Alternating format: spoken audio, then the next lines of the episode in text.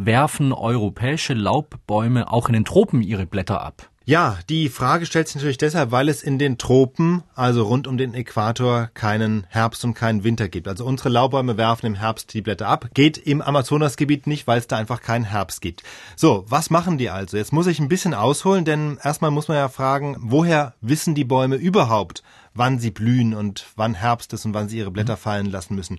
Ich habe mich das jetzt auch schon ein paar Mal gefragt, gerade in den letzten Tagen, wo es relativ warm war. Woran erkennt der Baum den Unterschied, ob das jetzt einfach nur so eine warme Dezemberwoche ist oder ob der Frühling beginnt? Denn das wäre ja gefährlich, wenn er jetzt schon denken würde, oh, es ist warm, es wird Frühling und ich fange mal an auszutreiben wäre gefährlich, weil dann könnten die jungen Triebe gleich erfrieren. Also, wie unterscheidet er das? Der Rottenburger Forstwissenschaftler Stefan Ruge hat das so erklärt. Er sagt, ein ganz wichtiges Kriterium für die Bäume ist gar nicht so sehr die Außentemperatur, die auch, aber wichtiger ist die Tageslänge. Also, wie viele Stunden am Tag ist es hell und dunkel?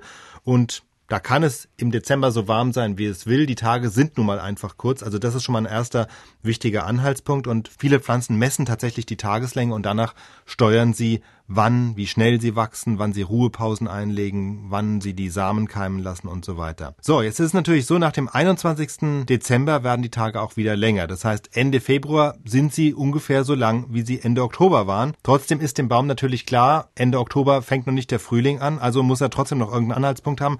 Das ist zum einen die Temperatur, aber die Pflanzen haben auch so einen internen zwölf Monats Rhythmus. Also die wissen schon ungefähr, wie lang so ein Jahr geht und haben den Rhythmus. Eine Art Kalender. So eine Art innere Uhr. Das heißt, die haben so eine Art Zwölf-Monats-Rhythmus, so einen Jahresrhythmus verinnerlicht und kapieren einfach, dass es Oktober und November ein paar Monate zu früh für den Frühling ist.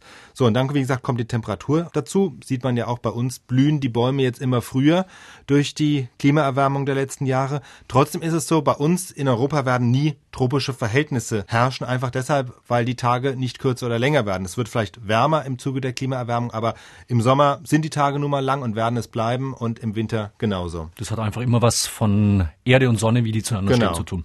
Was heißt es jetzt, wenn man Bäume aus Deutschland in andere Weltgegenden verpflanzt? Ja, also erstmal, das wird der Pflanze in der Regel nicht gut tun. Ja, also die Pflanzen sind genetisch auf eine bestimmte Klimaregion programmiert, auf einen bestimmten Jahresrhythmus. Was schon funktioniert, ist Pflanzen in eine ähnliche Klimaregion zu bringen. Also das haben englische Siedler auch schon im 19. Jahrhundert gemacht. Die haben Samen mit nach Neuseeland genommen, also auf die andere Seite der Welt. Das hat funktioniert. Die Pflanzen haben sich dann auch dem Rhythmus der Südhalbkugel angepasst. Das heißt, sie haben nicht im englischen Frühling ausgetrieben, sondern eben ein halbes Jahr versetzt im neuseeländischen Frühling. Wenn man jetzt aber zum Ausgangsbeispiel zurückgeht, also was macht die Eiche, wenn man sie, die deutsche Eiche, wenn man sie an den Äquator pflanzt, da wird sich diese Laubfrage gar nicht erst stellen, denn da ist es einfach für die Eiche viel zu feucht und zu heiß. Das heißt, sie würde die Blätter vermutlich genau einmal verlieren, nämlich dann, wenn sie eingeht und abstirbt.